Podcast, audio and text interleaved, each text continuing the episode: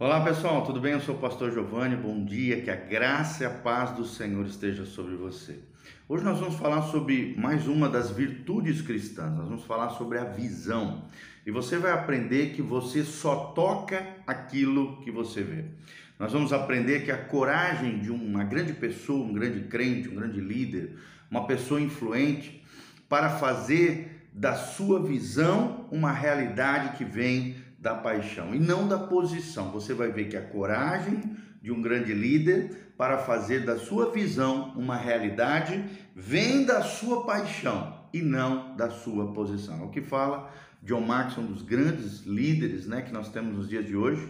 Outro grande pensador diz: o futuro pertence àqueles que veem as possibilidades antes que se tornem óbvias. O futuro pertence àqueles que veem as possibilidades antes que se tornam óbvias, ok? Então pense um pouquinho sobre isso, o valor da visão. Nós vamos estudar juntos um trecho de Daniel capítulo 2, versículo 17. Para você entender o que estava acontecendo aqui, nós só vamos ler um, um pequeno trecho de Daniel, do 17 até o 22. O rei Nabucodonosor teve uma visão, né? teve um sonho e ficou muito perturbado com o seu sonho. E aí chamou os seus principais, né, os seus magos, os seus encantadores, os sábios daquele tempo, para que alguém interpretasse o seu sonho, revelasse qual era o sonho e qual seria a sua interpretação. E ninguém teve essa capacidade.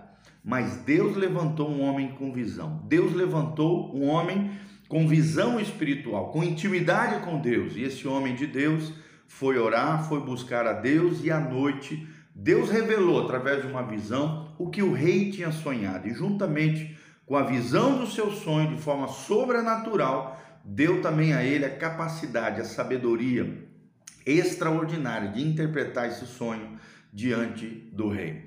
E interpretando esse sonho, poupou todos os principais, os sábios, encantadores, os magos, todas as pessoas que faziam parte, que estavam determinadas para morrerem, por não saberem interpretar e discernir o sonho do rei. Então Deus poupou, salvou e promoveu Daniel para ser governante, um dos principais líderes da terra da Babilônia. Então vamos ler Daniel capítulo 2, versículo 17.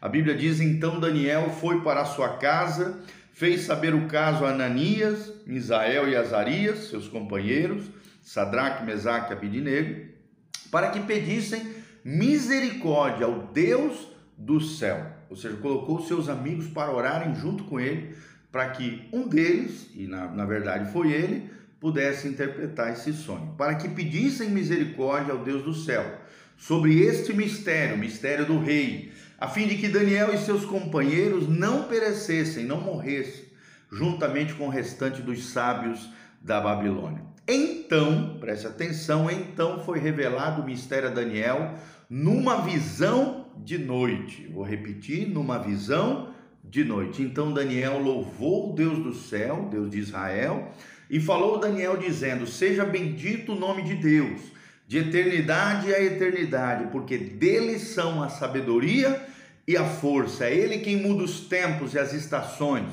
É ele quem remove os reis, estabelece reis. É ele quem dá sabedoria aos sábios e conhecimento aos entendidos e ele revela o profundo e o escondido. Conhece o que está em trevas e com ele mora a luz. Que coisa tremenda! Deus é o Deus que revela o profundo e o escondido. Deus é quem conhece aquele que está em trevas e ele mora na luz. Então, se você está em trevas, meu irmão, Deus quer te conduzir à luz. Se tem algo profundo escondido na tua vida, Deus quer trazer as claras a uma vida transparente, a uma vida em alinhamento com o céu, para que você tenha sabedoria do alto, seja promovido, seja um visionário e tenha coisas maravilhosas na sua vida. Amém? Lembre-se, o futuro pertence àqueles que veem as possibilidades antes que elas se tornem óbvias. Quem falou foi isso foi John Sculley, um grande pensador norte-americano. E a coragem de um grande líder, assim como Daniel, para fazer da sua visão uma realidade vem da paixão e não da sua posição. Na verdade, a visão que é movida pela paixão nos eleva à posição que está no coração de Deus. Então vamos falar um pouquinho sobre o valor da visão. Em primeiro lugar, querido, a visão é tudo para o cristão. Nós trabalhamos a nível de visão natural e visão espiritual. Então, a visão de futuro, a visão na perspectiva bíblica, na a perspectiva de Deus, a visão é absolutamente indispensável na vida do cristão.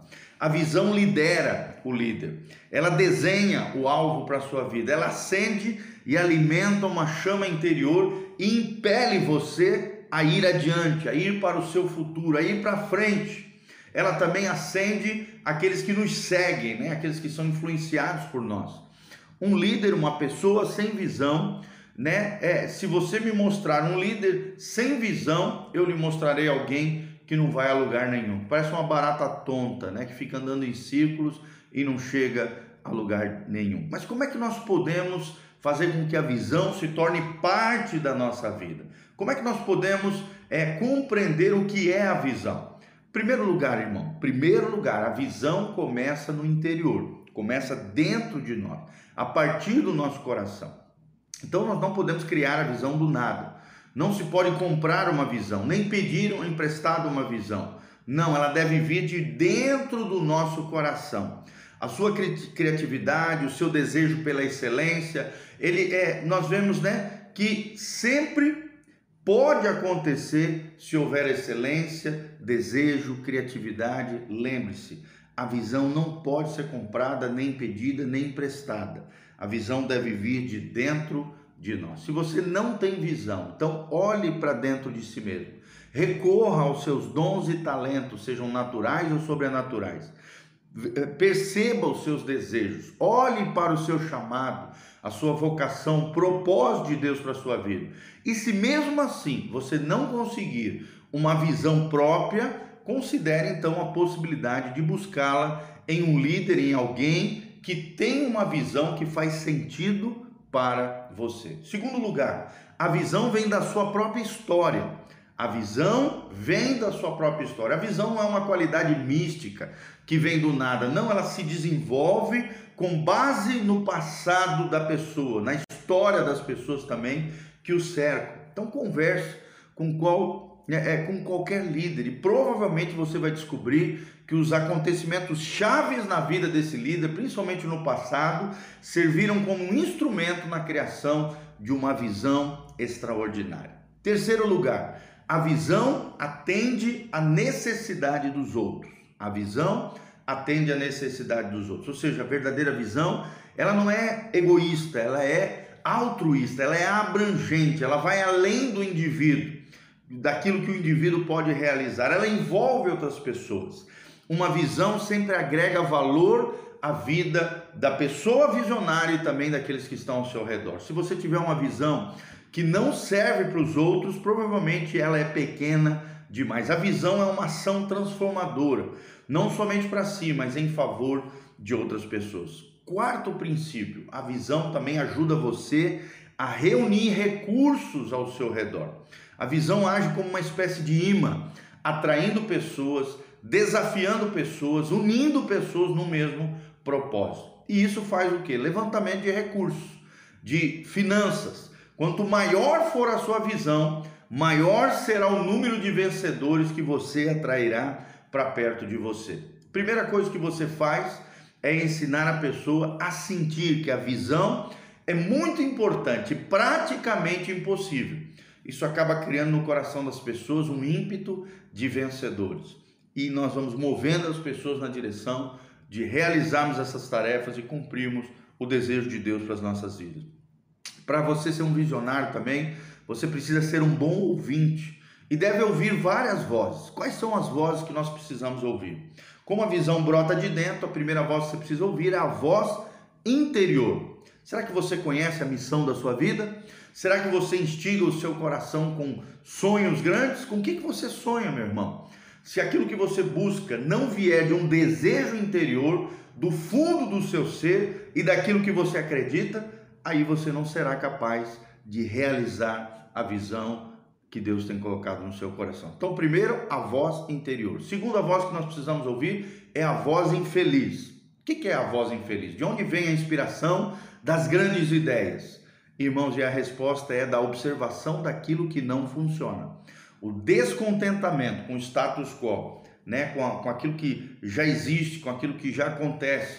É um grande catalisador da visão, daquilo que não funciona, daquilo que pode ser melhorado, daquilo que pode ser transformado. Então, é, é o que brota no coração da pessoa é um grande desejo de mudar o seu mundo. Nenhum grande líder, nenhuma pessoa influente, nenhuma mudança que impactou a história lutou para evitar mudanças. As mudanças são necessárias para grandes transformações. Quarta, terceira voz que você precisa ouvir, além da voz infeliz, além da, além da voz interior, a voz bem-sucedida. Ninguém pode realizar grandes coisas sozinhos. Para colocar em prática uma grande visão, você precisa de outras pessoas ao seu redor, uma boa equipe Precisa também de bons conselheiros, alguém que esteja à frente da sua jornada de liderança, de influência. Se você quer liderar outras pessoas para a grandeza, encontre então um mentor, um discipulador, alguém que saiba mais do que você. Será que você tem um conselheiro que possa ajudá-lo para que seja aguçada a visão da sua vida? E a quarta, visão que precisamos ter, a principal, nós precisamos ter a voz do alto. Você não deve se confinar apenas às limitações das suas capacidades. Uma visão realmente valiosa precisa incluir Deus no seu coração, na sua história e na visão que Deus colocou dentro de você. Somente Ele conhece as suas capacidades plenas. Somente Ele pode desenvolver o seu verdadeiro potencial e te ajudar a melhorar a vida para você e também a vida de outras pessoas. Então, para melhorar a visão de forma prática no nosso dia a dia, faça uma autoavaliação da sua vida. Avalie como você executa aquilo que Deus coloca no seu coração. Converse com pessoas importantes, como por exemplo o seu cônjuge, um amigo íntimo, seus principais funcionários. Faça uma autoavaliação. Segunda é, é, tarefa prática para nós aplicarmos: anote aquilo que surge no teu coração. Escrever esclarece o seu pensamento, avalie os pontos que merecem melhorar né, a sua vida, então persiga essa visão com toda a força e potencial que você tiver. Também avalie as suas emoções, e a terceira é, é, atitude prática para que você seja um visionário. O que, que você faz você chorar? O que, que faz você sonhar? O que, que lhe dá energia para mudar o mundo ao seu redor? Pense naquilo que você mudaria no mundo hoje, no mundo ao seu redor.